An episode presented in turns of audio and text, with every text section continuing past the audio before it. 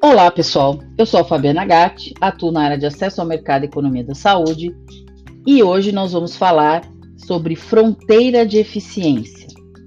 Fronteira de eficiência para a definição da custo-efetividade. Quando se trabalha a fronteira de eficiência, todas as intervenções relevantes para uma condição específica, elas são identificadas e plotadas em um gráfico, no qual o eixo Y representa a efetividade clínica e o eixo X representa os custos. Nessa abordagem, uma alternativa terapêutica será recomendada quando a sua razão de custo-efetividade incremental não for superior à razão de custo-efetividade incremental de duas alternativas terapêuticas mais efetivas que estão disponíveis.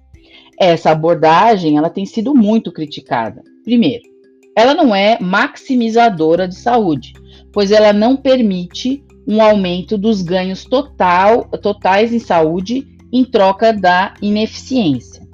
Ela não prioriza os problemas de saúde, ela é restrita, ela falha no conceito de valor, ela não considera os custos de oportunidade e ela dá pouca atenção à mensuração de desfechos.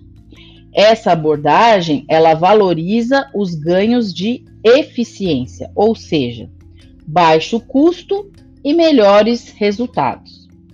Então, basicamente, a fronteira de eficiência seria isso, pessoal. No próximo episódio, nós vamos falar da questão do panorama dos limiares de custo-efetividade no mundo.